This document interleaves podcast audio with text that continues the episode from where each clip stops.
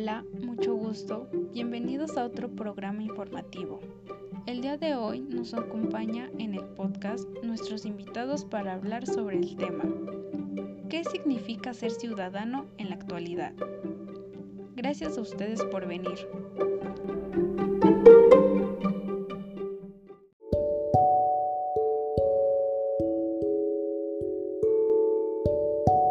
Mucho gusto, es un placer estar aquí. Gracias por invitarnos.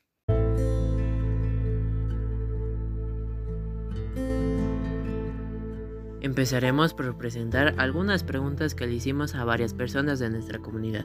Estas fueron sus respuestas. Para usted, ¿qué significa ser ciudadano? La mayoría de los ciudadanos contestaron que ser ciudadano significa poder participar en la comunidad en jornadas de limpieza, en votar en las elecciones electorales y ayudar en lo posible para mejorar al país. La siguiente pregunta sería, ¿usted considera que falta en México la participación ciudadana? A lo cual contestaron que sí falta mucho la ayuda de las personas en la comunidad porque todavía en la mayoría de la ciudad sigue habiendo muchos problemas en la calle.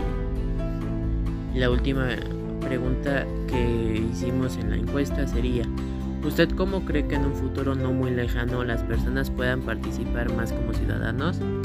A lo cual contestaron, contestaron que dependería mucho de la mentalidad de la gente, porque hay gente que no le importa mucho su comunidad y lamentablemente tiene que pasar algo feo para que reaccione.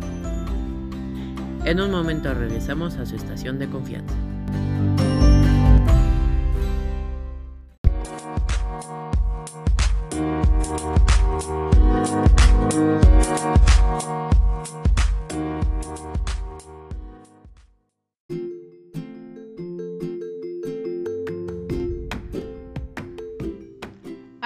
Empecemos hablando sobre México, ya que es un país con gran riqueza histórica, cultural y con gran biodiversidad, el cual es el décimo país más poblado del mundo, con lengua materna el español junto a 67 lenguas indígenas propias de la nación, pero en el país se hablan alrededor de 287 idiomas y es el país con mayor hispanohablantes.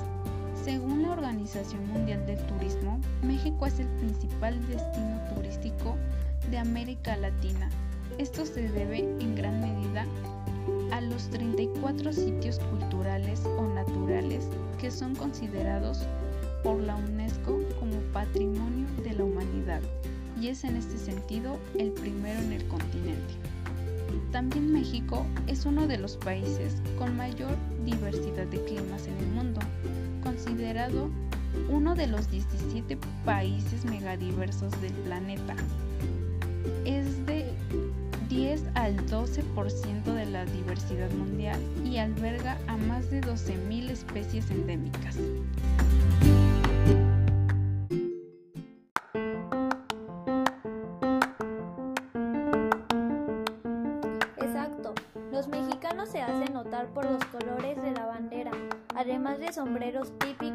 Bigotes, tequila y otros accesorios que nos hacen ser reconocidos como un pueblo alegre, fiestero, apegados a sus tradiciones y apasionados tanto en las buenas como en las malas.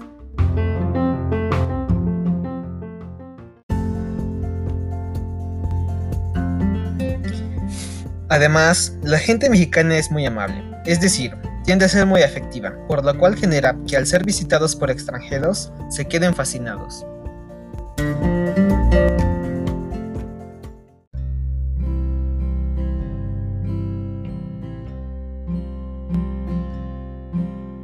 Sí, y esta es una de las principales características de los mexicanos que filtra y define la forma en que vemos el mundo.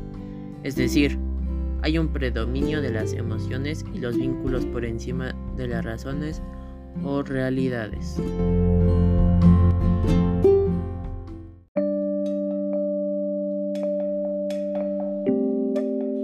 Igualmente, los mexicanos suelen ser muy afectivos y apegados a sus familias.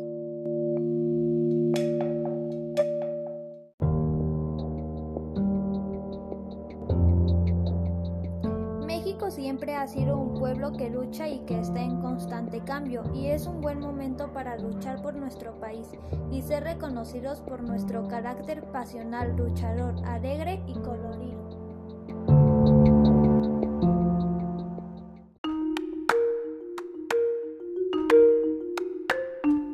Ahora les platicaré los antecedentes de qué es un ciudadano. La idea de ser ciudadano o ciudadana es un concepto que surgió muchos, muchos años atrás. Se usaba en la antigüedad para distinguir a quienes pertenecían a la comunidad política, o sea, los ciudadanos, del resto de personas que no tenían plenitud de derechos civiles y políticos. Los pensadores de esa época, entre ellos Aristóteles, pensaban que las mujeres, los esclavos y los extranjeros no eran ciudadanos. La ciudadanía era solo para unas pocas personas y entrañaba una cierta visión elitista del ser, del ser ciudadano. Era considerada un privilegio para unos pocos. Entonces, desde aquellos tiempos los pensadores pretendían definir qué era la ciudadanía y, hasta la fecha, los y las autoras sobre el tema no logran ponerse de acuerdo.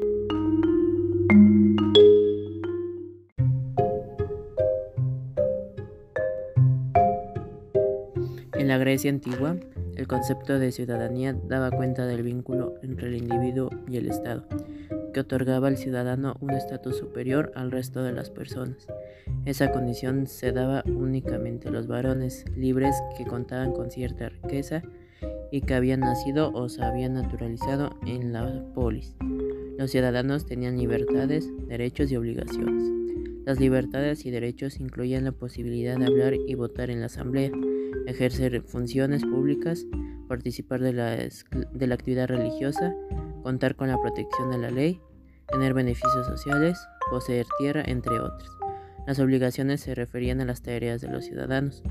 Debían desempeñar a favor de la polis y que no se limitaban a la participación política, sino que abarcaban otros asuntos públicos, en particular el de pagar impuestos y defender a la comunidad.